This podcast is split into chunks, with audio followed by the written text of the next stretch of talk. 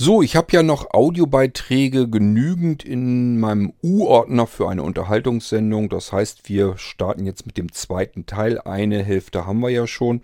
Jetzt müssen wir uns noch um den Rest kümmern. Und dann habe ich meine Audiobeiträge hier dann auch wieder wegbekommen. Fangen wir mal an mit dem zweiten Teil einer Unterhaltungsfolge.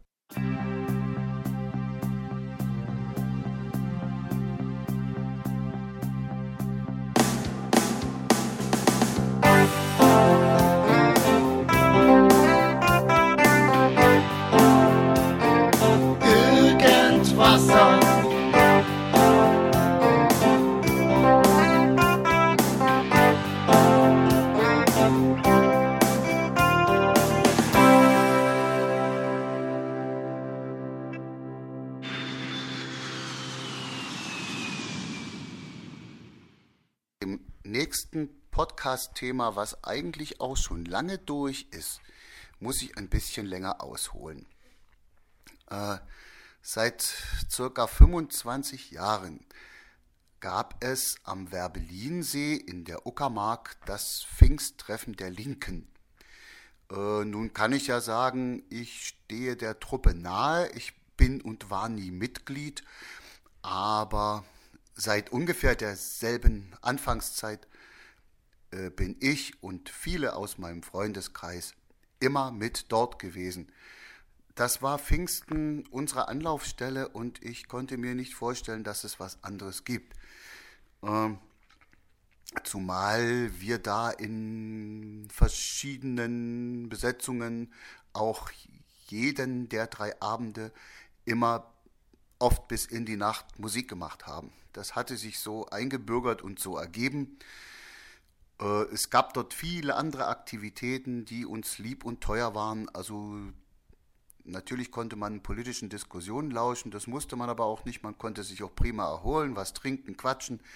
Und es waren durchaus auch mal bis 25 Freunde dann mit da, äh, die ich sozusagen dann äh, buchungstechnisch mehr oder weniger gemanagt hatte.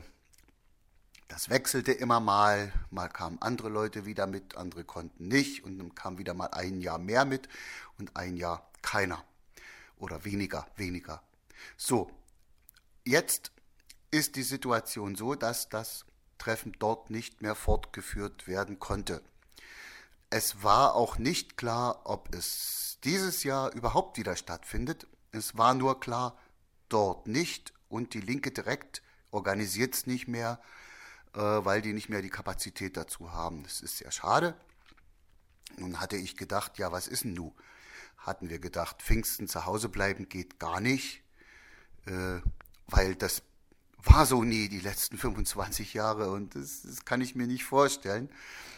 Äh, also entweder wartet man darauf, bis äh, irgendein Verein, der sich zwar drum kümmern wollte, aber von dem ich auch dann schon wieder ein halbes Jahr nach dem letzten Pfingsttreffen nichts gehört habe.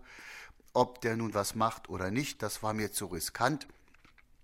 Also haben wir nach, ähm, nach Herbergen gesucht, die so eine größere Truppe ab kann oder auch unterbringen will. Ja, und in dieser Phase habe ich irgendwann, Kurt, deinen Podcast über euer Pfingsttreffen gehört. Und das war ein gutes Timing, weil wir waren gerade am Suchen, hatten auch schon ein bisschen was anderes entdeckt, wo wir hin könnten über diese drei Pfingsttage. Und die Sache mit der Oldie-Disco und die Sache äh, mit der Nachtwanderung gefiel mir sehr gut. Das war übrigens auch ein äh, eine sehr gute Aufnahme. Ich habe auch schon viele solche Aufnahmen gemacht mit dem Kunstkopfmikrofon. Ähm, und äh, ich hatte dann auch die Vorstellung, oder wir hatten die, dass man dort auch eine Musiksession an einem Abend mal machen kann in diesem Keller. Ja, was soll ich sagen? Äh, sowas kommt dann aus so einer Podcast-Anregung heraus. Äh, fest steht, dass wir also dieses Jahr, dieses Jahr mal nur zu elft, mindestens zu elft, äh, Quedlinburg sein werden über Pfingsten, über die drei Tage und es uns dort schön machen werden. Äh, es sind ganz bestimmt noch Plätze frei. äh, also wenn jemand da noch mit will, der sollte dann dort fragen, ob es noch geht. Das kann ja schon mal möglich sein. Äh, es sind dies Jahr nicht so viele Freunde mit, weil, naja, viele gucken erstmal, äh, das ist ja nun kein Pfingsttreffen der Linken mehr, dann machen viele erstmal was anderes oder warten erstmal ab, wie es uns dort gefällt oder fahren. Es soll jetzt dort doch wieder ein kleines Treffen der Linken stattfinden und gucken da erstmal, wie das dort ist. Das ist auch gut so, weil dann wissen wir nächstes Jahr, wie es ist, durch unsere Freunde, die dort waren und können uns dann entscheiden, was wir weitermachen. Aber fest steht, wir sind mit einigen Freunden erstmal in Quedlinburg. Und das hätten wir nicht gefunden, Kurt, ohne deine Anregung im Podcast. Habe ich das denn jetzt richtig verstanden? Ihr seid jetzt nicht nur in Quedlinburg, sondern auch äh, bei der Frau Mir hieß sie ja, glaube ich. Also in dem in der Hotelpension, die ich auch da im Podcast dann erwähnt hatte. Habt ihr euch da dann wirklich äh, einquartiert? Ähm, Mensch, ich müsste glatt mal meine Anja fragen, was wir dieses Jahr Pfingsten vorhaben. Ich hätte wohl durchaus auch mal wieder Lust, nach ähm, Quedlinburg zu fahren. Normalerweise ist bei uns Pfingsten immer relativ schlecht eigentlich eher, weil wir dann doch immer was anderes noch um die Ohren haben. Aber mal überlegen, vielleicht kriegt man das ja hin. Dann würde ich glatt weg sogar allgemein einfach die Runde mal schmeißen, ob man da eventuell äh, ein Blinzeln-Treffen dann machen würde. Wird bestimmt lustig werden, wenn ihr da Musik unten machen würdet im Keller und äh, kann man lecker ein bisschen ein kleines Bierchen äh, schlabbern und ähm, ja, vielleicht macht, machen die sich auch wieder erneut die Arbeit mit dem Grill draußen oder so. Ich fand das damals wirklich klasse. Es war eigentlich das schönste Blinzeln-Treffen, an das ich mich zurückerinnern kann.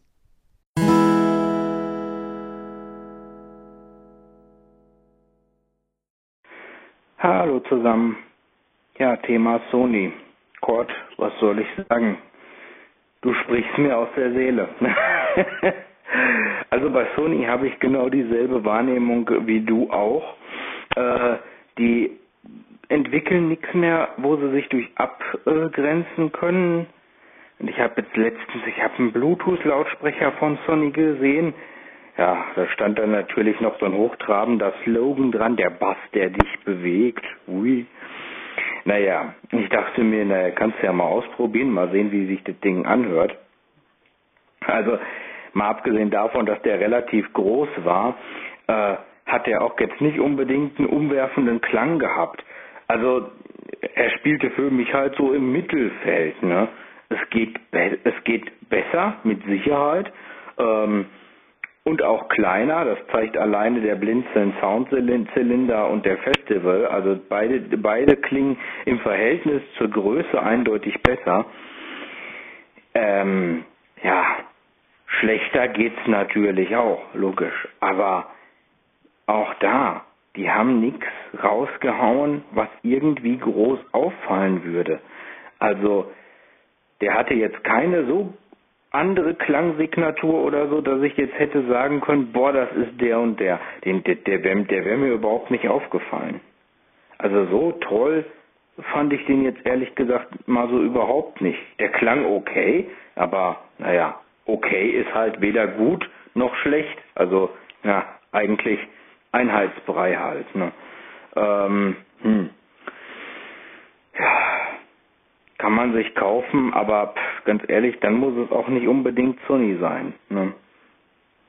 Ja, und äh, die Zukunftsvision von diesem Typen, ja, die ist wirklich ein bisschen sehr verschroben. Vor allen Dingen, wenn du heute nicht auf dem, äh, äh, wenn du heute nicht im Tritt bleiben willst, was den Kommunikationsmarkt und so angeht, dann äh, schaffst du es in der Zukunft erst recht nicht mehr. Da kannst du zukunftsweisende Produkte entwickeln, wie du willst, aber du musst doch den, den Markt, äh, äh, im, ich sag mal so, äh, mitnehmen und erfassen, wie er im Moment ist und nicht erst, wie er in ein paar Jahren ist, weil muss ja jetzt irgendwie was erwirtschaften. Du kannst ja jetzt nicht warten, äh, bis dann irgendwann sich mal deine Vision erfüllt. Also ich finde, da pokert er ziemlich hoch und äh, äh, damit können die eigentlich nur abstürzen mit dieser Einstellung, weil das geht so nicht. Das äh, be beweisen ja nun auch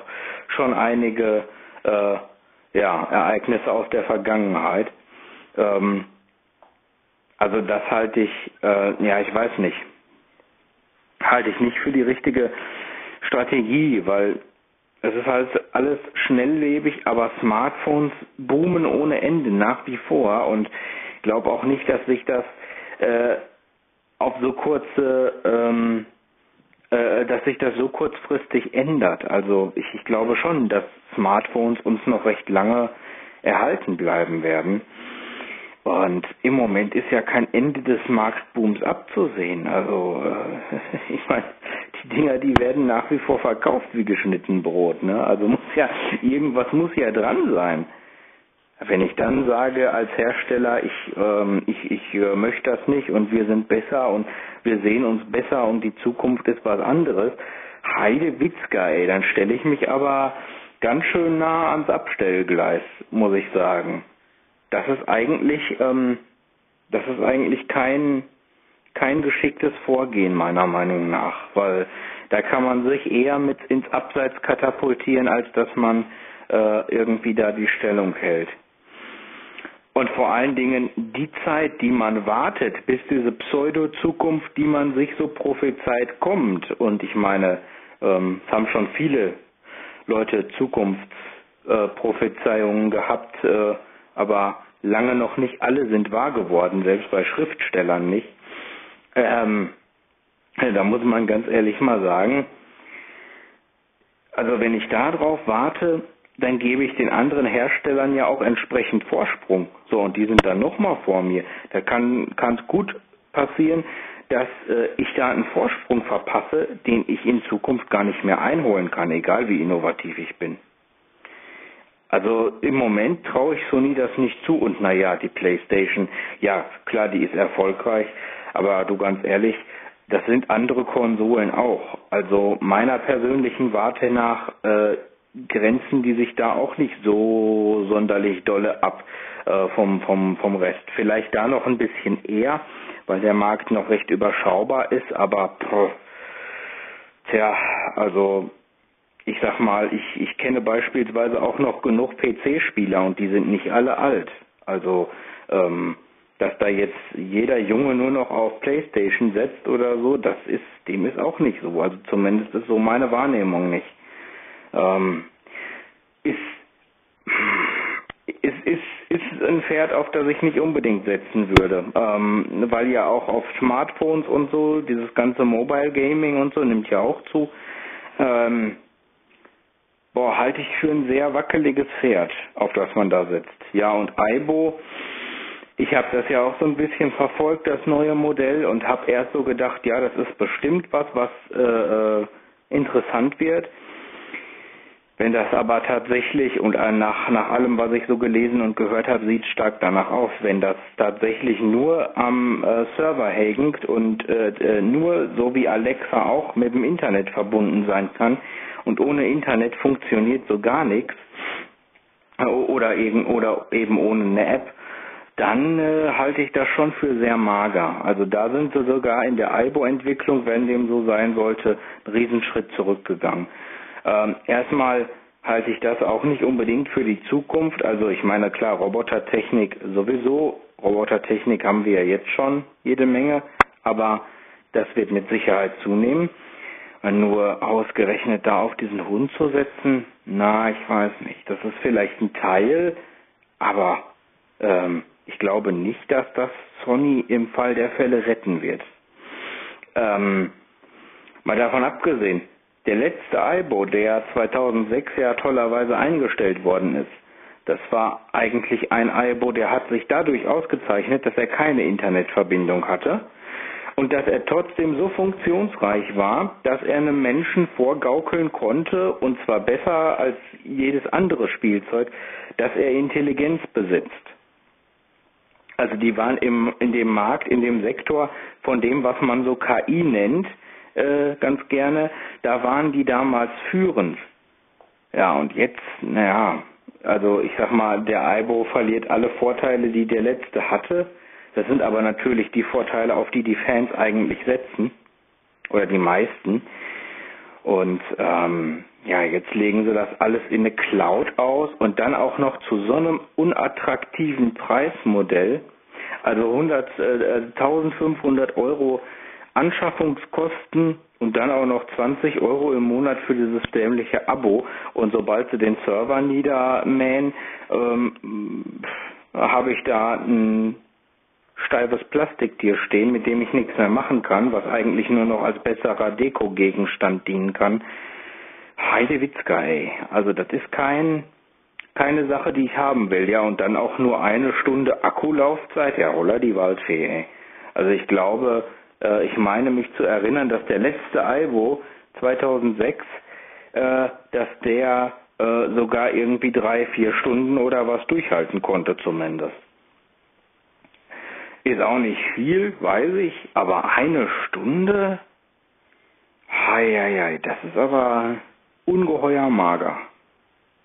Das muss ich mal ganz ehrlich sagen. Also, hm. Weiß ich nicht. Ähm, ist nach dem, was ich so hören muss und lesen muss, leider immer noch oder oder sollte ich besser sagen schon wieder nicht das, was mich überzeugt äh, und was ich haben will. Also zumindest nicht zu dem Preis und äh, zumindest nicht, wenn da ähm, ja ich sag mal, wenn wenn das Ding ohne Server und und so äh, nichts drauf hat. Das äh, weiß ich nicht. Also keine Ahnung. Macht mich, würde mich nicht zufrieden machen, wenn ich weiß, dass das Teil 1500 Euro kostet und ich mal Funktionalität mehr habe, dann wird mir ja alles entzogen an Kontrolle über dieses Gerät, was ich habe. Also, ähm, nee, tut mir leid. Also das, äh, den Scheiß mache ich nicht mit. Da können Sie jemand anderen versuchen. Also das, äh, das finde ich ehrlich gesagt ziemlich ungeil gerade, was, was, was sie da machen. Und wie gesagt, das Preismodell, das ist so unattraktiv. Ähm, die, die, das ist so teuer alles. Ähm, das ist ja der Hammer. Also, nee. Nee, also wäre ich nicht zum. Dann würde mir ein Hund eher gefallen, Roboterhund, der eh schon viele, viele Standardfunktionen besitzt, heutige äh, Prozessortechnik und eine vernünftige Akkulaufzeit. Damit kann man schon, da kann man schon eine Menge draufpacken bei der heutigen Speicherkapazität und dass sie dann vielleicht für Zusatzfunktionen oder zusätzliche Software oder so Sticks als Zubehör anbieten oder Speicherkarten, so wie das bei dem letzten doch auch war. Natürlich kann man Internet optional mitmachen oder so, aber ähm, nee, also ich finde gerade gerade bei solchen Sachen, ähm, zumal es ja wirklich nur eine Spielerei ist, ähm, das Ding hat ja keine nützliche Funktionalität, das ist ja reine Unterhaltung da, da möchte ich ehrlich gesagt nicht äh, permanent an einen Server gebunden sein. Da möchte ich schon ganz gerne, dass das Teil auch eventuell mal offline kann. Ähm, also, nee, das sind so Sachen, die sprechen mich nicht an. Also im Moment scheinen sie tatsächlich, äh, ja, nicht so wirklich äh, Schritt halten zu können mit dem Ruf, den sie mal hatten. Da gebe ich dir komplett recht. Ähm, das, äh, was sie rausbringen, ist recht wenig und die Sachen, die sie so im Mittelklasse-Markt rausbringen, naja, die, die sind halt da, aber so richtig auffallen neben den anderen tun sie auch nicht mehr. Also eher Einheitsbrei als, als Innovation. Ja, schade um einen ursprünglich so guten Hersteller. Ne? Also das ist schon, äh, schon übel. Mit sowas wäre ich auch nicht zufrieden, bin ich ganz ehrlich. Ja gut, das nur dazu. Ciao. Was ich ja bei diesen großen Herstellern, die früher mal eine entscheidende Rolle gespielt haben, immer sehr seltsam finde, ist, dass die überhaupt diesen Weg gehen. Das verstehe ich immer nicht so ganz.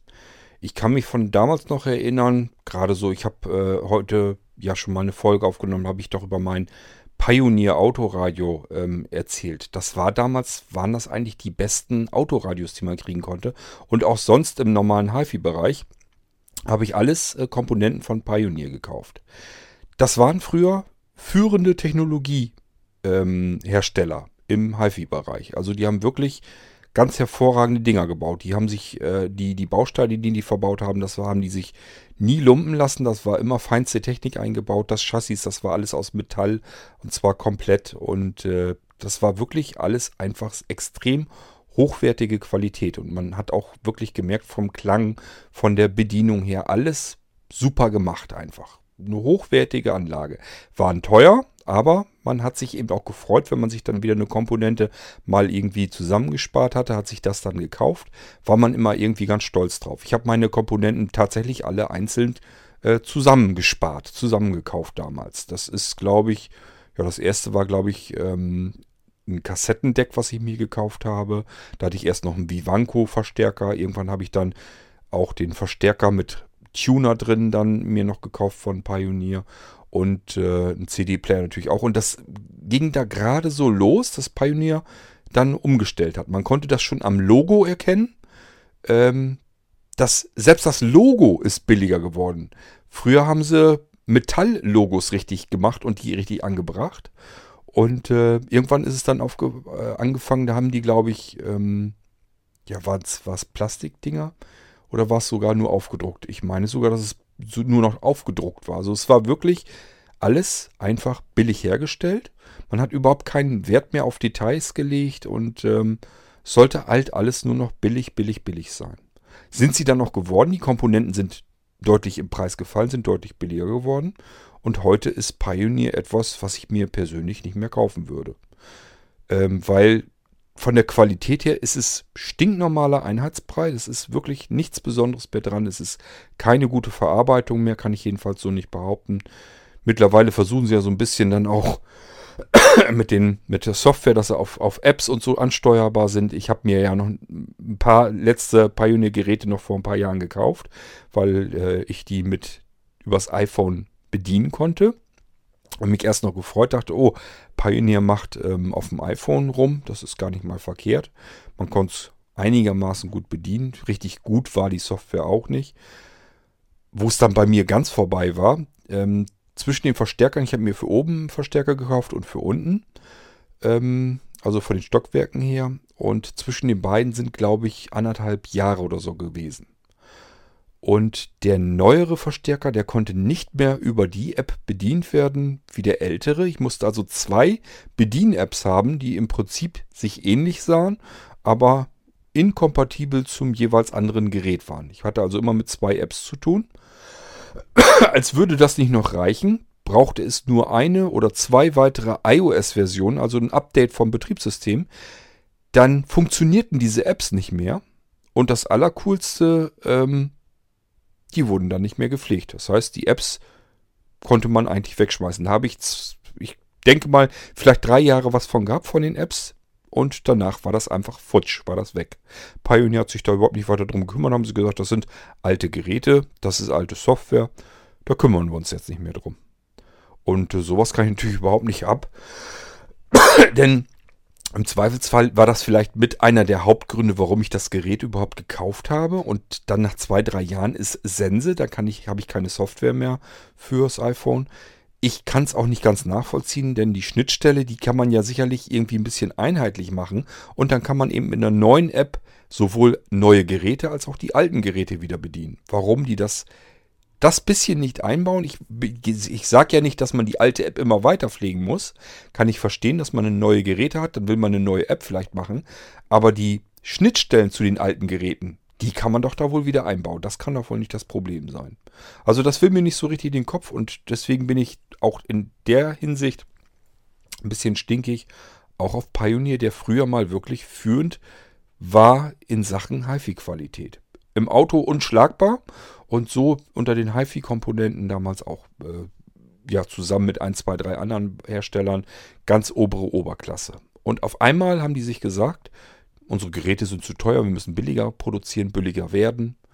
Und dann ging es bergab. Dann haben die ihren Status, ihren Stellenwert eigentlich haushoch verloren und mittlerweile sind die mehr oder weniger eigentlich im normalen Einheitsbrei in der Versenkung verschwunden. Und genauso ist das bei Sony eigentlich auch. Die haben früher eigentlich entwickelt, immer neue Sachen mal auf den Markt gebracht und haben auch gute Sachen auf den Markt gebracht, wo man wirklich gesagt hat, die sind ganz vorne mit dabei.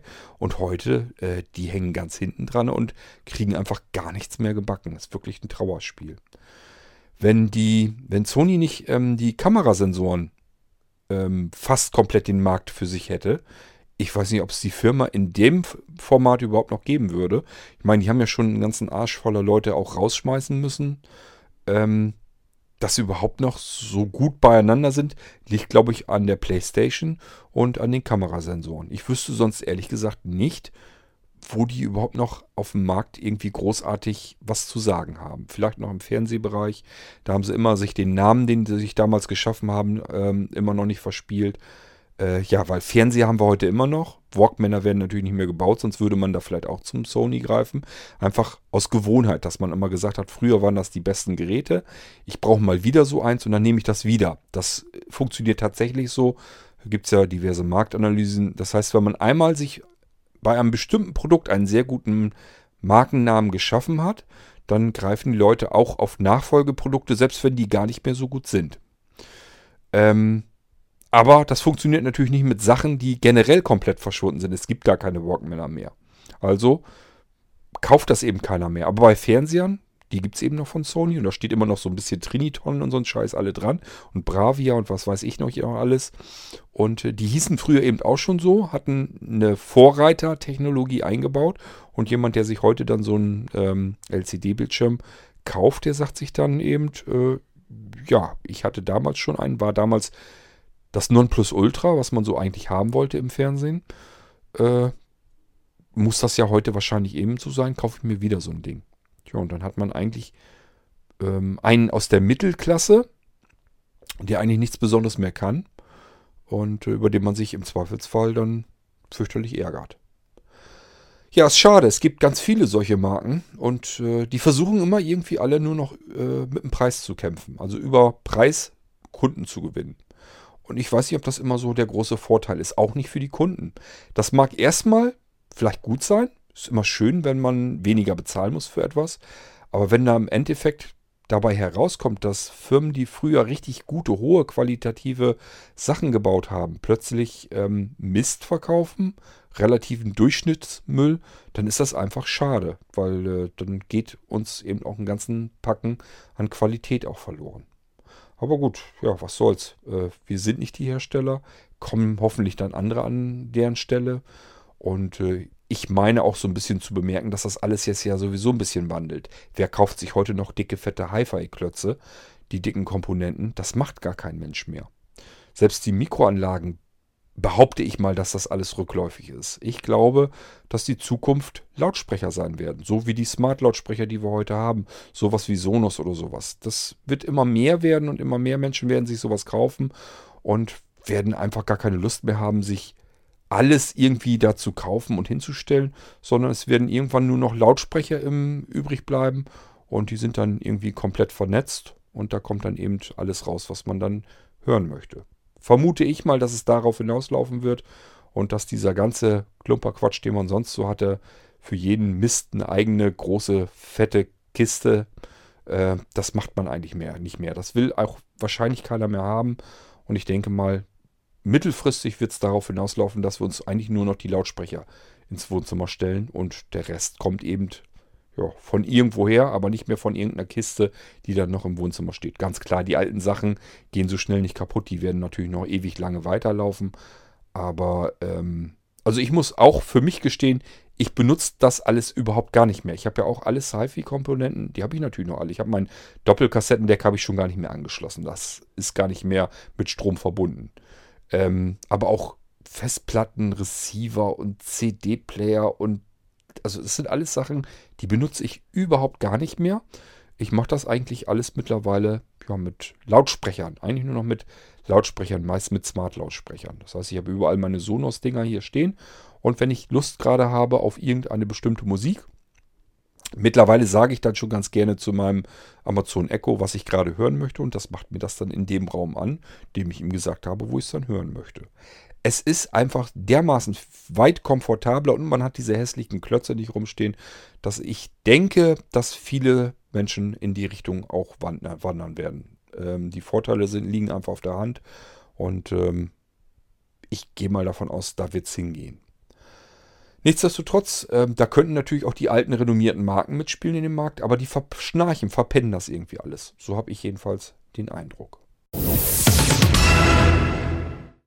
Auch ein Thema, was schon lange mal durch ist, und zwar äh, Erfahrungen mit Tieren in der Wohnung, äh, mit Tieren, die man nicht unbedingt haben will. Ich hatte in meiner allerersten eigenen Wohnung, das war eine Anderthalbzimmerwohnung, die bestand aus einer größeren Küche, einem Wohnzimmer und einem Schlafzimmer. Und ich hatte dort Mäuse. Die wollte ich nicht unbedingt haben, aber die ließen sich auch nicht so einfach vertreiben. Und ich hatte in meinem Schlafzimmer ein Klavier. Eines Nachts schreckte ich aus dem Schlaf hoch, weil ich hörte Geräusche, die gar gespenstisch klangen und die ich noch nie gehört habe. Weil es ging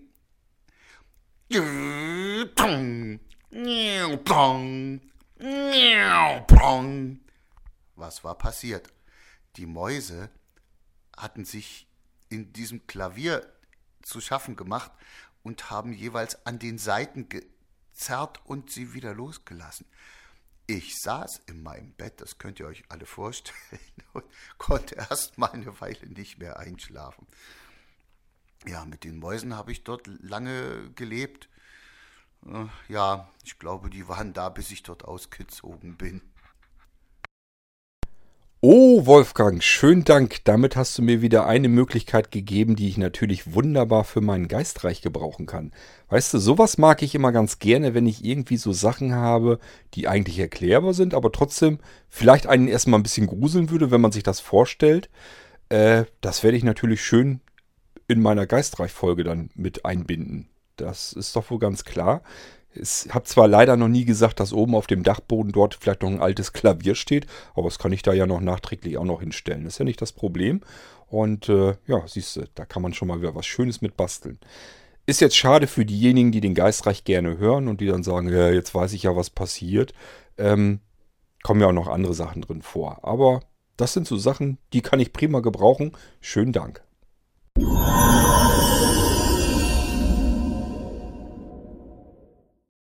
Hallo zusammen, Niklas hier.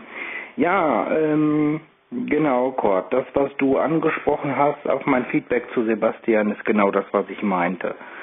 Ähm, und mich stören halt eben auch so diese extrem langen Pausen, die da einfach gewesen sind. Ich finde, sowas zieht einen Audiobeitrag unheimlich in die Länge und dann fühlen sich 20 Minuten an wie eine ganze Stunde. Das ist irgendwie schwierig. Ähm, Du hast aber das, was du zu mir sagen wolltest, ganz vergessen. Du hattest nämlich gesagt, du hättest zwei Sachen. Äh, also du hättest äh, für mich was und für Sebastian. Und jetzt dachte ich eigentlich, dass äh, für, zu mir auch ein Feedback käme. Vielleicht hast du das vergessen. Ähm, wenn du es noch weißt, kannst du es ja noch sagen. Ansonsten, naja, kommt es vielleicht irgendwann. Jo. Und äh, genau. Das wäre eigentlich schon alles. Ciao. Ich habe Feedback für dich angekündigt und dann nicht gehabt. Hm. Also keine Ahnung mehr, was das gewesen sein sollen könnte. Kann ich dir nicht sagen. Keine Ahnung. Ähm, Pausen? Naja, was für Pausen denn? Meinst du vielleicht so welche wie... Hm. Ja. Naja, weiß ich auch nicht. Pausen sollte man schon machen. Pausen sind wichtig. Da hat man Zeit zum Nachdenken. Alles ist ein bisschen langsamer und gemütlicher. Ist vielleicht gar nicht verkehrt. Ich gewöhne mir das, glaube ich, auch mal an. Gar nicht so schlecht. Ich rede sowieso immer viel zu schnell und zu hastig. Fällt mir jedes Mal wieder auf. Aber was soll man machen? Ich komme da auch nicht aus meiner Haut raus. Aber zu viele Pausen sind vielleicht auch doch nicht so gut und ähm, wir machen mal weiter mit dem nächsten Audiobeitrag.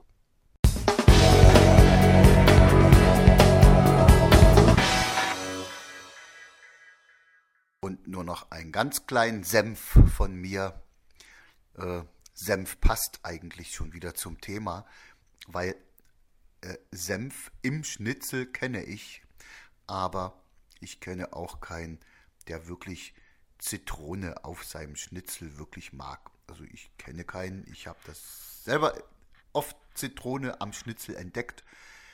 Das wird immer weggetan.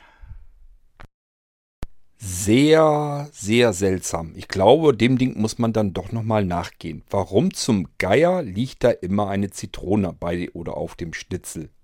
Was soll das, wenn es wirklich vielleicht wirklich gar keinen gibt, der das Ding auch wirklich benutzt, der sagt, das schmeckt jetzt aber alles viel besser oder sich die sogar ausdrückt, um da irgendwie Zitronentropfen auf seinen Schnitzel zu träufeln. Irgendeinen Hintergrund wird das Ding ja haben.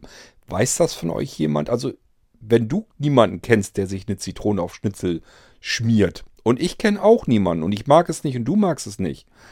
Und ähm, ja, ist ein bisschen eigenartig. Warum zum Geier hat man so oft diese blöde Zitrone am Schnitzel? Würde mich dann doch mal interessieren.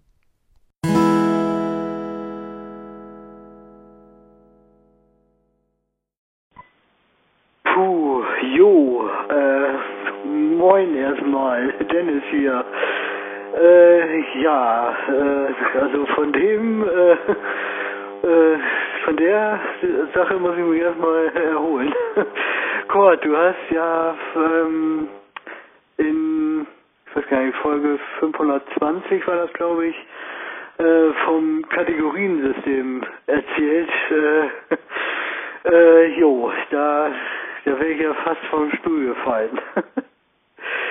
Es ist ja mal wieder genial. Ähm, da hat man so einen kleinen Wunsch, so einfach äh, irgendwie ein kleines Menü, wo man sagt, Mensch, da möchte ich gerne ne, in so ein paar Unterverzeichnissen da irgendwie meine Favoriten anklicken können. Jo, und dann legt Kurt wieder los und baut da irgendwie äh, wieder ein Multikulti-Werkzeug von. Das ist ja genial. Ja, äh, da bin ich ja jetzt schon, obwohl ich das Ding noch gar nicht benutzt habe und überhaupt auch noch gar nicht, äh, ne, das wohl auch noch gar nicht offiziell ist, aber jetzt schon, wo ich davon gehört habe, bin ich, glaube ich, schon genauso begeistert wie du. Ja, ähm, ja, bin ich mal gespannt. Also, äh, was man da dann so mitmachen kann. Also auf jeden Fall kann ich mir da schon vorstellen, dass ich meine Favoriten dann auf jeden Fall schnell äh, wiederfinden werde. Äh, apropos wiederfinden, ja, wäre vielleicht noch ganz schön, das schreibe ich dir sowieso aber auch wohl gleich am besten nochmal per E-Mail, dann geht das so schneller, aber ähm, ja, äh, wäre vielleicht nochmal ganz schön, äh, auch so eine Suchfunktion einzubauen. Ähm, ne, dass man eben einfach man, man weiß, äh, man will, äh, was weiß ich, ein Favorit Google äh, suchen oder Amazon oder so, dass man das einfach in einer Suchzeile eben eingeben kann und der das äh, dann eben raussucht. Man dann das dann eben direkt anwählen kann. Ja, das noch so als kleine Idee. Alles klar. Ansonsten bin ich ja mal gespannt. Und natürlich die ganzen anderen Tools ja auch, die du da erwähnt hast. Äh, jo, da geht ja wieder richtig die Post ab. schön, schön. Alles klar, freue mich drauf. Bis denn. Ciao, ciao. Ach ja, das Kategoriensystem, Dennis, wenn du wüsstest, welche Ausmaße das Ding mittlerweile hat, das ist ja unglaublich. Also ich bin die ganze Zeit nur am Funktionen reinprogrammieren, wie ein Berserker. Ähm, also wirklich auch Nächte durch dran gearbeitet. Also ich konnte mich von dem Ding nicht mehr lösen, weil mir eine Idee nach der anderen kam. Und das Problem ist immer, wenn man äh, am Programmieren ist und ist da mitten rausgerissen, allein schon am nächsten Tag dann wieder anzufangen sehen, muss man sich immer so ein bisschen, der ist wieder reinfummeln und reintüdeln. Und deswegen versucht man das eigentlich immer ganz gern, das noch eben schnell zu Ende zu bringen. Also so geht es mir jedenfalls. Und äh, das ist unglaublich, was das mittlerweile für Auswüchse bekommen hat, das Ding. Ähm, das liegt einfach daran, ja, ich habe es von vornherein so aufgebaut, dass man es sehr flexibel programmieren kann.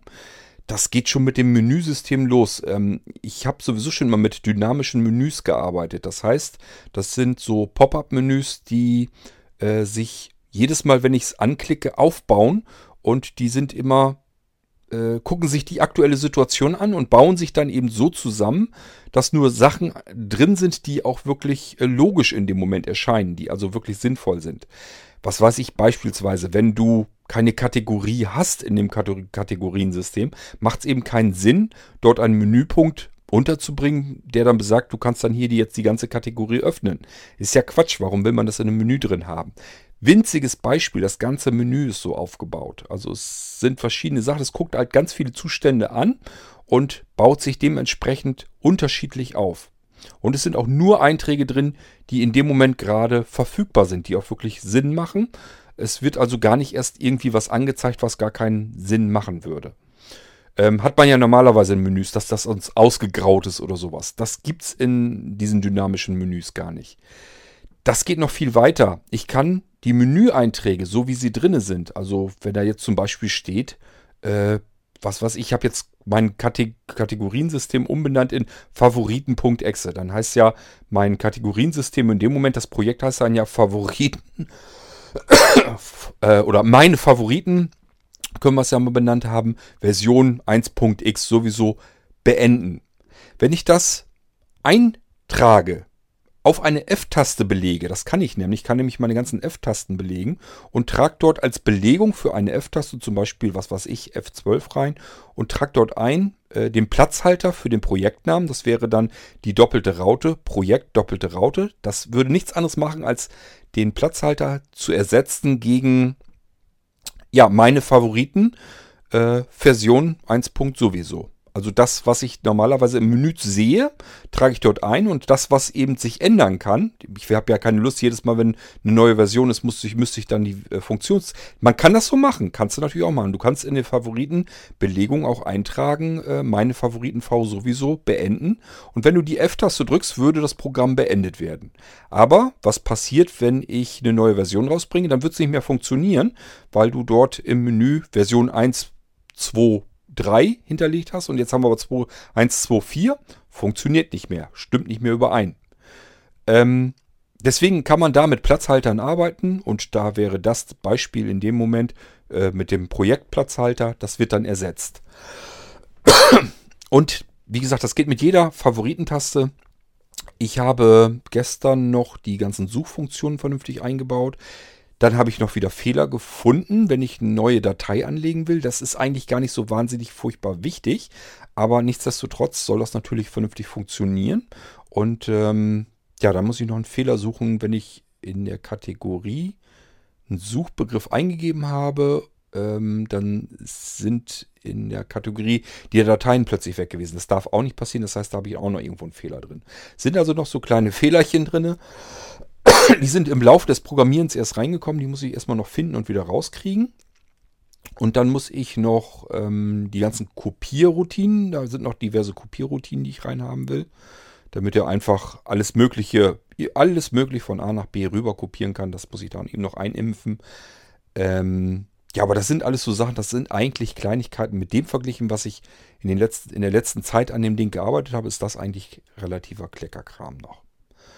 Ist also wirklich irrsinnig, was man mit dem Ding machen kann mittlerweile. Ähm, das ist mehr oder weniger ein bisschen zufällig gewesen. Ich habe das Ding relativ offen gebaut, weil ich gewusst habe, mach mal so, wie du offen programmieren kannst, dass du es leicht anpassen kannst, dass du ganz, ganz leicht neue Funk also Funktionen einzuprogrammieren, ist so, so dermaßen einfach. Ähm, ich muss nur in das Menü was reinschreiben und dann äh, habe ich da drunter habe ich Aufrufe, die einfach nichts anderes tun, als das, den ausgewählten Menüeintrag sich durchzulesen. Und dann schicken sie einen einfach nur noch entsprechend dessen, was da steht, was sie erkannt haben, runter in die eigentliche Unterroutine. Ist also wirklich, ähm, ja, ist natürlich auch im Laufe der Zeit habe ich das Programmieren dann immer so weiter ähm, entwickelt. Ähm, ist ganz klar, ich versuche mir natürlich auch Arbeit zu sparen logisch. Und ähm, das funktioniert mittlerweile so genial, ähm, dass das richtig Spaß macht, neue Funktionen und so weiter einzubauen. weil das alles nicht mehr miteinander verkettet und verschachtelt sein muss, sondern jede Routine für sich ist und die angesteuert wird, allein dadurch, ähm, was im Menü drin steht. Da wird also nicht mehr von einem bestimmten Menüeintrag zu einer bestimmten Stelle geschickt, sondern anhand dessen, was im Menü drin steht. Ähm, das Programm kann also die Menüeinträge lesen und dementsprechend handeln, was es dann tun soll. Das ist dieses dynamische Menüsystem. Das habe ich nochmal ein bisschen umgebaut, alles, dass das noch weiter äh, rausgekitzelt ist, alles, was man damit machen kann. Und ich sage ja, dementsprechend kann man eben sowas machen wie ich, dass ich mal eben meine Reihe Funktionstasten selbst belegen kann. Da muss ich nicht großartig Programmieraufwand machen, sondern das ist eben das gleiche, als wenn ich den Menüeintrag, denselben Menüeintrag aus dem Menü auswähle. Ist eben das gleiche, als wenn ich diesen Menüeintrag auf eine Funktionstaste lege. Das Auslesen und dann rüberschicken zur eigentlichen Routine ist dann nämlich äh, exakt dasselbe, derselbe Vorgang. Und ähm, deswegen geht das so klasse. Ähm, ja, auch da wieder, ich habe virtuelle Plugins, kann man sich selber basteln, anhand der Programme, die man so auf dem Rechner hat oder die man sich runterladen kann. Ähm, diese Übergabe an Plugins, das funktioniert völlig genial. Damit kann ich alles Mögliche nachprogrammieren, relativ mit geringem Aufwand. Also so ein Plugin zu basteln, was eigentlich eine nette Geschichte übernehmen kann, das kann ich sicherlich in einzelnen 1, 2, 3, 4 Stunden basteln, je nachdem, was das Ding tun soll. Ähm, das ganze Ding in sich äh, wirkt sich aufs komplette System aus. Es werden plötzlich völlig neue Dateitypen ähm, möglich. Ich habe das ja in der Mailingliste, so in der Startmailingliste schon so ein bisschen erklärt. Ich kann mir jetzt eine Textdatei nehmen. Das heißt also, ich erstelle eine neue Datei, stinknormale Textdatei, tippe da was ein, zum Beispiel eine Adresse und ändere die um von .txt in Punkt Zwischenablage. Und wenn ich die ausführe, dann wird nicht mehr die Textverarbeitung geöffnet, sondern dieser Text, der in dieser Textdatei drin ist, wird direkt in die Zwischenablage kopiert. Halte ich dabei eine Sondertaste gedrückt, Sondertaste heißt immer SDRG oder Shift oder Alt oder Alt GR oder irgendein Gemisch davon. Spielt alles keine Rolle, Hauptsache ich habe irgendeine Sondertaste dazu gedrückt, wenn ich das ausführe.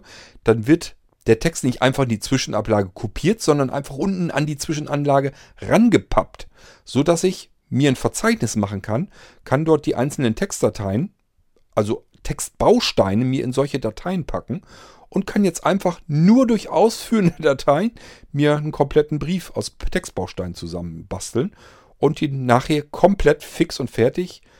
Dadurch, dass das auch mit Platzhaltern arbeitet, ähm, ist das alles fix und fertig ausgefüllt dann schon. Äh, Habe ich innerhalb von vier, fünf Sekunden mal eben, was weiß ich, eine Vertragskündigung geschrieben ohne irgendeine Anwendung zu starten, ohne irgendein Programm zu öffnen. Das ist eigentlich total irre, ähm, was man da Schönes mitmachen kann. Genauso kann man diese Textdatei auch nehmen und wieder umbenennen in zum Beispiel Sprachausgabe und dann wird das vorgelesen. Wird, höre ich die Stimme, die mir den Text vorliest, statt dass sie in Zwischenablage kopiert wird oder eine Textverarbeitung aufgemacht wird oder irgendwas anderes.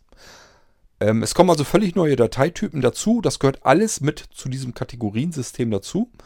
Ähm, und ja, ich bin schon äh, gespannt, wie das dann bei euch ankommen wird.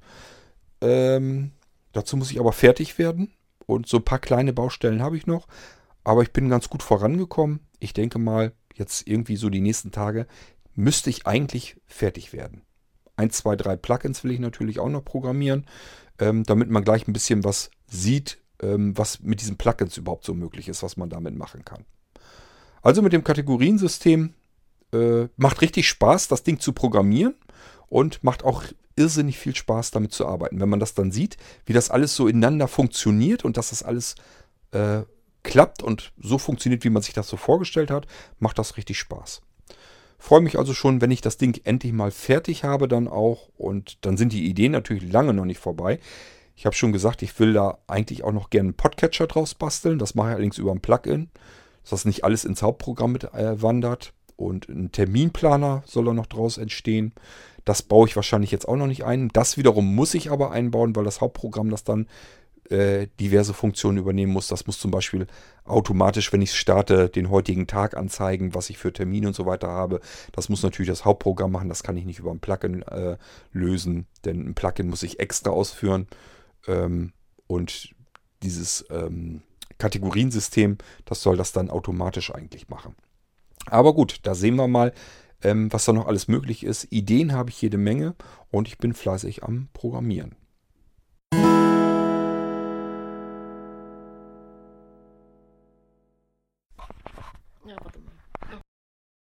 Interessant, Wolfgang, warum hast du mir den Audioschnipsel denn mitgeschickt per E-Mail? Den habe ich nicht verstanden. Fehlt da noch irgendwie was oder äh, war es einfach nur insgesamt ein Versehen? Keine Ahnung, jedenfalls hatte ich das jetzt so mit drin und du weißt ja, ähm, solche kleinen Patzerchen und sowas baue ich hier auch immer ganz gerne mit ein. Von daher schönen Dank für diesen kleinen winzigen Audioschnipsel.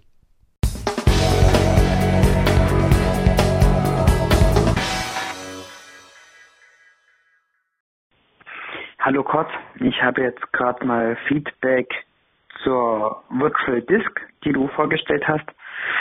Und da hattest du ja erzählt, dass du immer die ja, äh, Verknüpfungen zur Internetseite und so weiter in deine einzelnen Programme äh, einbringt, schlanker Menüs.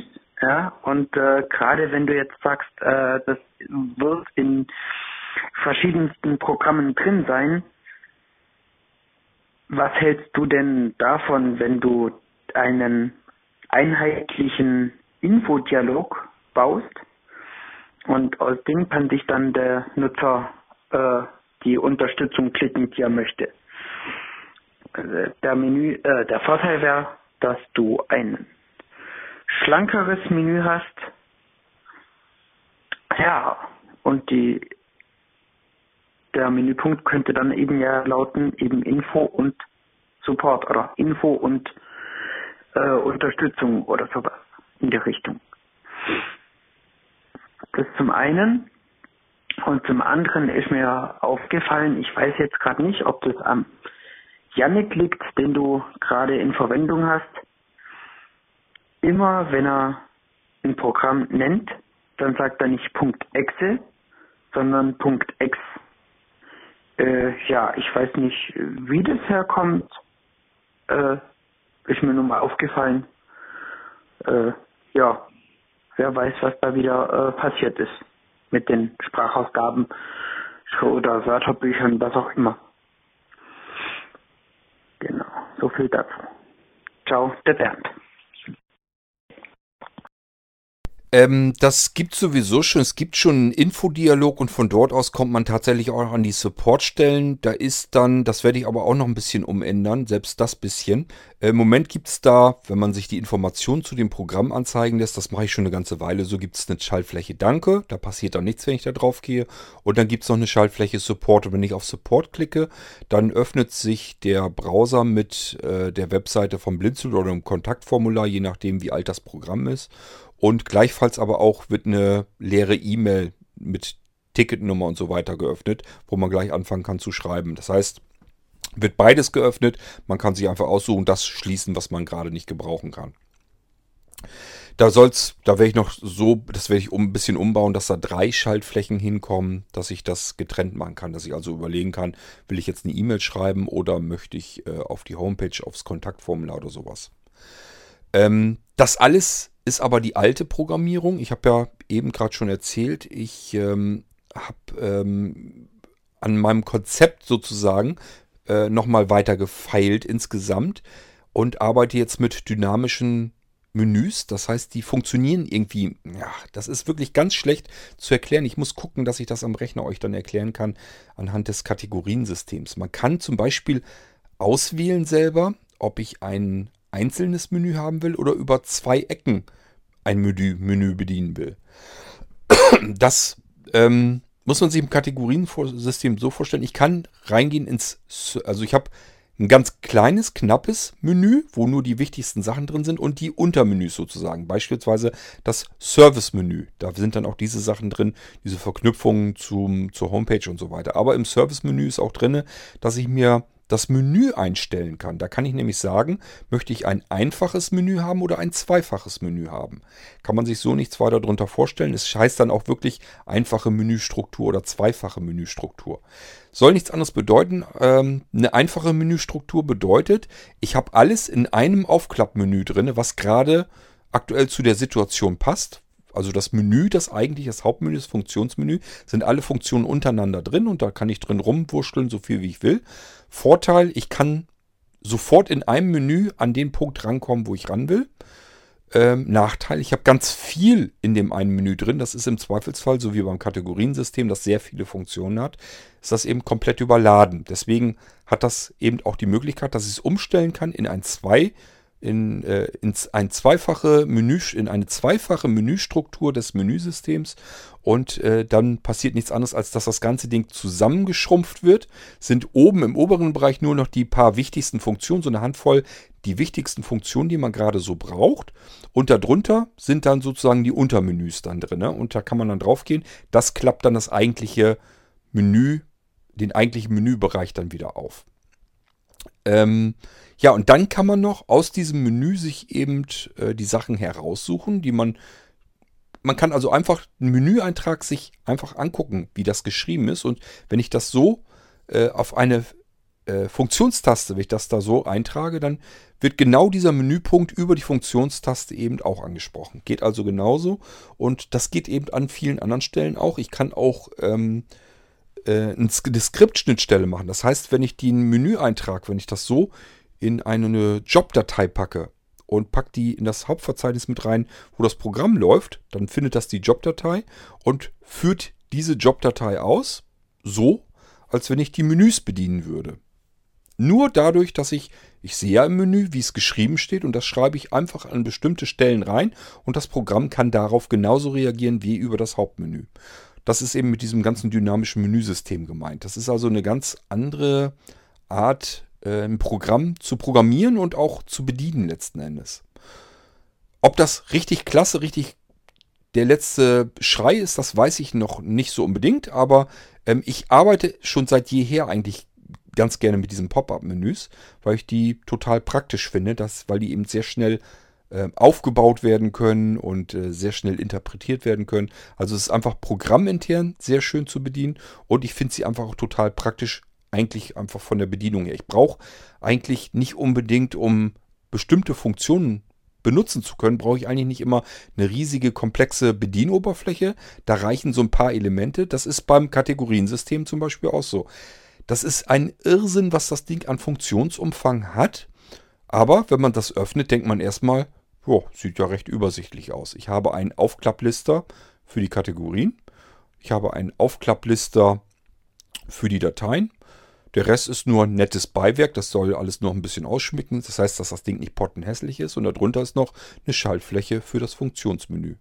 Und wenn ich die anklicke, dann komme ich in das riesengroße Funktionsmenü und das kann ich mir, wie gesagt, selber noch so ein bisschen zusammenbasteln, wie ich es haben will und auf Funktionstasten belegen, in Skripte packen und so weiter und so fort. Also, äh, man ist nicht von vornherein, wenn man ein Programm öffnet, total überladen mit irgendwelchen Funktionen, ähm, selbst wenn man in das Menü, in den Menübereich geht, sieht das erstmal relativ übersichtlich alles aus. Aber dann geht es natürlich rund, wenn ich dann in die Untermenüs auch noch äh, reingehe, dann habe ich richtig was zu tun. Da sind jede Menge Funktionen, die da auf einen warten. Also ist schon irgendwie total cool, ähm, was man da alles so Schönes machen kann. Ist ein ganz anderes Bedienkonzept eigentlich. Also ich wüsste nicht, ich kenne sonst keine Programme, die so arbeiten. Ähm, und ich mag das, ich bevorzuge das eigentlich ganz gerne so. Und äh, bisher habe ich eigentlich immer positives äh, Feedback bekommen, was das angeht. Also das heißt, die Programme werden eigentlich schon ganz gerne benutzt, wenn sie denn benutzt werden. Ähm, wenn man also die Funktion natürlich gebrauchen kann. Ja, ich muss mal gucken. Ähm, kannst dir dann ja auch mal anschauen, das Kategoriensystem, ob dir das zusagt. Es ist also dieser ganze ähm, Servicebereich ist in ein Untermenü gewandert und dieses Untermenü nennt sich eben Servicemenü öffnen. Und wenn man da reingeht, dann klappen eben diese Verknüpfungen auch auf, die sind dann eben damit drin. Man kann aber natürlich auch äh, über die ganz normalen Programminformationen auch in diesen Dialog kommen. Da sind unten Schaltflächen drin, da kommt noch eine dazu, sodass ich das, was auf der Support-Schaltfläche bisher lag, wird dann in zwei Schaltflächen ähm, umgelegt, sodass man die getrennt schalten kann. Aber äh, letzten Endes gibt es das schon, so wie du das eigentlich äh, vorhast. Ja, so viel erstmal dazu. Es ist schwierig so aus dem Stegreif zu erklären. Ich hoffe einfach, dass ich die nächsten Tage fertig werde und dann werde ich euch das Kategoriensystem hier mal bröckchenweise, weil das ist viel zu viel, dass man das alles in eine Sendung packt. Aber so häppchenweise werde ich euch dann das gute Stück hier im Podcast vorstellen. Hier gibt es mal wieder eine ganz neue Stimme. Hier ist die Gabi aus Leipzig. Ich bin die Frau vom Wolfgang, für alle, die das noch nicht wissen. Und ich wollte mal sagen, dieses neue Programm, was du gerade geschrieben hast, mit dem man äh, zum Beispiel Inhaltsverzeichnisse aus Dateien erstellen kann, das finde ich ganz toll. Da bin ich ganz toll drauf, also sehr gespannt drauf. Und da finden wir eigentlich ziemlich gut. Also gerade wenn man mal so seine Hörspiele jemanden mal äh, zeigen möchte, der gerade nicht am Ort ist kann man ja sagen, ich schicke dir mal eine Datei, da kannst du alles rauslesen. Finde ich eine prima Idee. Weiter so. Dankeschön. Ja, ist auch eine Sache, die ich mir schon lange gewünscht habe. Welche Überraschung, die Gabi mal zu hören. Ähm, Habe ich jetzt gar nicht mitgerechnet. Ich dachte, ja, hast Audiobeiträge Beiträge von dem Wolfgang bekommen. War jetzt zufällig auch die letzte Datei, die ich bekommen habe. Äh, schön. Ähm, ja, mit dem Kategoriensystem ich will das natürlich noch, was das angeht, auch noch ein bisschen weiter ausbauen. Also man kann jetzt eigentlich schon sagen, wenn ich jetzt irgendwie Hörspiele sowas habe, in einer bestimmten Kategorie einsortiert, kann ich eben sagen, ich will ein bestimmtes Hörspiel äh, jemanden geben oder ich will die ganze Kategorie, wo alle Hörspiele drin sind oder alle Dateien, die zu einem Hörspiel dazugehören, möchte ich jemanden geben. Da kann ich dann, im Moment kann ich schon mal packen. Kann, das heißt, ich kann einfach sagen, ich möchte ähm, ein Kategorienpaket erstellen oder ein Dateienpaket. Ist nichts anderes, als dass es eine komprimierte Datei ist, ein ganz normales ZIP-Archiv. Und äh, das wird erstellt und dann habe ich die Dateien alles fix und fertig drin und zwar auf Knopfdruck, eben mit einem Handgriff, ohne dass ich jetzt irgendwie ein Packprogramm raussuchen muss und damit arbeiten muss. Das geht alles auf Knopfdruck. Ich bin sowieso in meinen Kategorien drin und in den Dateisystemen. Kann dann einfach sagen, ach ja, die Datei die will jemand haben, mach mal. Und dann macht er und äh, macht dann Dateienpaket daraus. Das kann ich überall hinschubsen. Das will ich dann noch mit einem Plugin noch weiter ausbauen. Das heißt, es soll irgendwann so sein, dass ich auf irgendeinem meiner Hörspiele drauf bin, beispielsweise, und dann sagen kann, ja, äh, Freund oder Familie oder so möchte das auch mal hören. Und äh, ich dann sagen kann, ähm, die aktuell ausgewählten Dateien oder die aktuell ausgewählte Kategorie. Äh, da öffne ich das Plugin dann, Plugin-Menü und wähle dann zum Beispiel aus äh, an Wolfgang senden. So, und wenn man dann einen gemeinsamen Dropbox-Ordner hat oder aber man kann auch einen FTP-Account nehmen oder irgendwelche anderen Möglichkeiten, spielt eigentlich alles gar keine Rolle, wo es hingeht. Ähm, das weise ich dem Plugin einmal so zu, dass es den Eintrag macht an Wolfgang oder einen Quad senden oder sowas. Und dann funktioniert der Rest komplett automatisch. Das heißt, ich sage nur noch, ich bin sowieso in meinem Kategoriensystem drin und sage dann einfach nur, ich möchte jetzt diese Kategorie jemandem geben. Und dann macht das Programm nichts anderes, als die Dateien alle in ein ähm, Paket zu packen. Beispielsweise in ein Kategorienpaket, da sind dann eben alle Dateien drin. Und dieses Paket wird automatisch im Hintergrund gepackt und dann in die Dropbox an die gewünschte Stelle verschoben oder per FTP übertragen oder was auch immer. Ohne dass ich da überhaupt was von mitbekomme. Das geht alles im Hintergrund ganz automatisch dann. Ich kann dann einfach sagen, schmeiß mal und ich muss das nur einmal konfiguriert haben, dass er weiß, äh, wer das ist ähm, und wo er das dann hintun soll, damit derjenige da rankommen kann und der Rest funktioniert ab da eigentlich automatisch. Ich kann überall über mein Menü einfach sagen, der möchte dieses Hörspiel haben. Und um den Rest brauche ich mich überhaupt nicht zu kümmern. Ich muss nicht ein Verzeichnis öffnen, ich muss keine Festplatte öffnen, ich brauche kein Programm, ich muss kein Packprogramm haben. Geht alles im Hintergrund dezent, schön, fein, automatisch. Ähm, das heißt, da werde ich also mit dem Plugin noch ein bisschen nachgreifen und äh, da kann man noch mehr rausholen. Ähm, ich sag ja, aus dem Teil kann man eigentlich noch etliches machen. Ich will auch noch mit dem Plugin äh, hatte ich eben schon gesagt, einen Podcatcher noch draus machen. Ähm, das heißt, ja, ist einfach nur, dass man aufruft, neue, neuen Podcast hinzufügen, dann tippt man, beziehungsweise fügt man wahrscheinlich eher dort die Adresse des Podcasts, des ESS-Feeds eben ein. Und äh, dann hat er das Ding und kann dann automatisch die Folgen herunterladen und sich auch natürlich notieren, welche er schon heruntergeladen hat, sodass ich auch die Folgen, die ich gehört habe, wieder runterlöschen kann. Und er weiß aber, okay, die habe ich schon mal geholt, brauche ich nicht nochmal runterzuladen, es sei denn, dass ich das soll. Das kann man natürlich dann aussagen. Also da kann man schöne Sachen mitmachen. Ist natürlich kein super komplexer Podcatcher dann, das ist beim Multifunktionswerkzeug generell so. Es ist ja nicht spezialisiert auf etwas, sondern es ist eben ein Multifunktionswerkzeug, aber dafür kann ich es an verschiedenen Stellen einsetzen und mit Plugins entsprechend eben ähm, bombardieren und erweitern, ähm, bis ich das da rausholen kann, was ich damit machen kann. Das Grundsystem ist immer dasselbe. Ich halte mich in einem Verzeichnis, in einer Verzeichnisstruktur auf und arbeite aber mit Kategorien. Die Kategorien sind dann die Verzeichnisse und mit Dateien darin. Und damit kann ich alles Mögliche machen. Und mit alles Mögliche, das ist wirklich, kann man fast schon wörtlich nehmen, aber das ist Quatsch, dass ich das hier alles erkläre und erzähle. Das mache ich dann, wenn ich das Kategoriensystem vorstelle. Ist eine schöne Sache, die man da jedenfalls mitmachen kann. Ähm, ja, müssen wir gucken, was, wie, wir, wie weit wir kommen, dass, wir, dass ich euch das alles im Podcast erzählen kann. Das wird wahrscheinlich, das werden mehrere Folgen werden. Ich kann mir nicht vorstellen, dass ich das in einer Folge mal alles so vorstellen kann. Das wird ein bisschen länger dauern. Das hängt einfach mit dem Funktionsumfang mittlerweile zusammen. Es ist ganz schön was reingekommen und das wird natürlich auch noch mehr werden.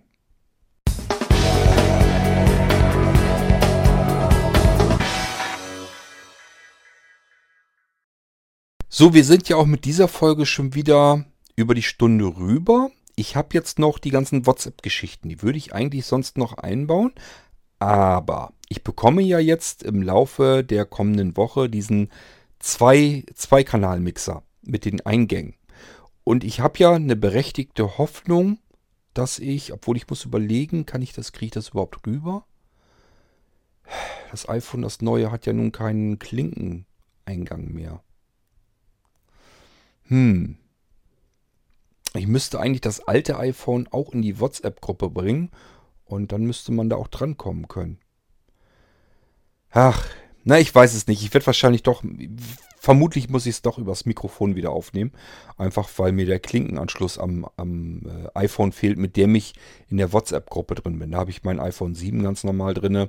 Und ähm, wäre jetzt natürlich praktisch gewesen. Mensch, ich bin überlegen, kriege ich das denn nicht irgendwie hin? Doch klar über Bluetooth. Das müsste ja gehen, klar. Ähm, ja, lass mich mal noch ein bisschen rumfummeln. Also ich habe eine gewisse Hoffnung, dass ja jetzt äh, die nächsten Tage dieser Zweikanal-Mixer kommt und dass ich da das iPhone per Bluetooth an meinem Bluetooth-Empfänger da mit dem Klinkenkabel in diesen Zweikanal-Mixer reingehen kann. Den wiederum habe ich am alten iPhone, am 6 ähm, Plus angeklemmt. Und damit könnte ich dann aufnehmen. Und zwar in einer vernünftigen Qualität. Jedenfalls auf alle Fälle deutlich besser, als wenn ich das Mikrofon vor einen Lautsprecher des iPhones halte.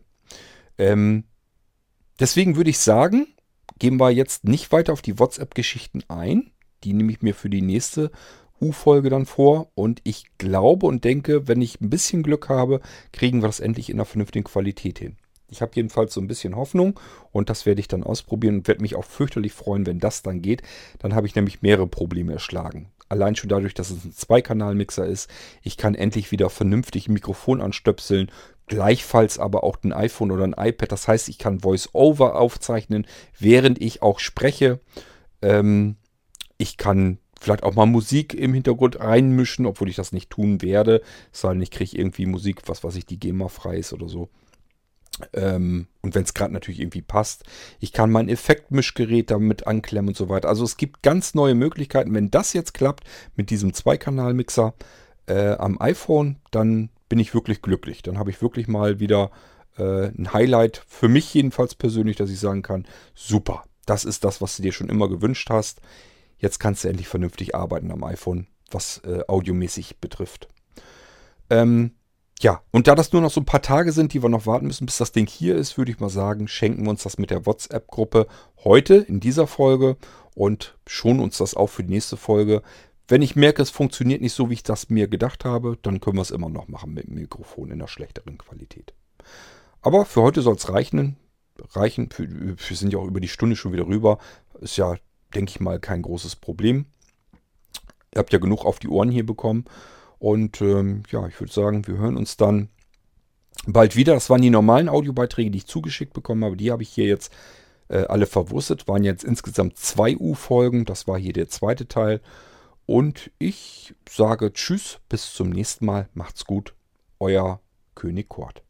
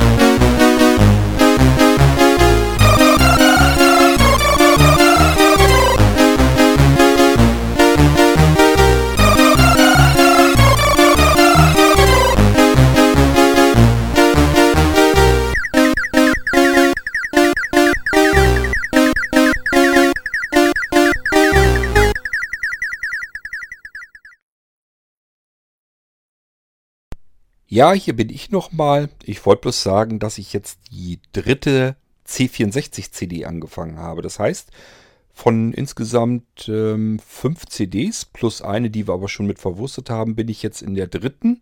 Gerade angefangen, das war jetzt eben das erste Lied davon. Ähm, ja, sage ich nur mal eben so zwischendurch, weil Niklas ja ein bisschen Sorge hatte, dass vielleicht meine ganzen C64-Titel schon verballert sind hier in den Podcast-Folgen. Bisschen haben wir also noch. Immerhin äh, die dritte, die vierte und die fünfte CD ist genauso voll wie die anderen natürlich auch. Das heißt, ich denke mal, so ein paar U-Folgen können wir damit locker noch befüllen. So, wir sehen uns bald wieder. Macht's gut.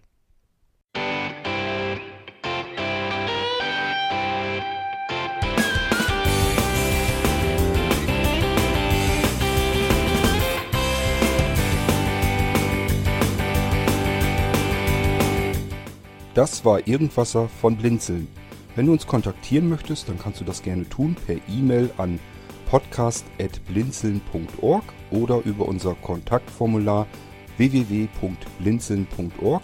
Blinzeln schreibt man in unserem Fall immer mit einem D in der Mitte. Wenn du möchtest, kannst du uns sehr gerne auch einen Audiobeitrag auf unseren Podcast Anrufbeantworter sprechen. Der hat in Deutschland die Telefonnummer 05165 439 461. Und wenn du uns aus dem Ausland anrufen möchtest, dann ersetze einfach die erste 0 gegen die 0049 für Deutschland. Wir bedanken uns für dein Interesse und freuen uns schon darauf, wenn du auch beim nächsten Mal wieder mit dabei bist.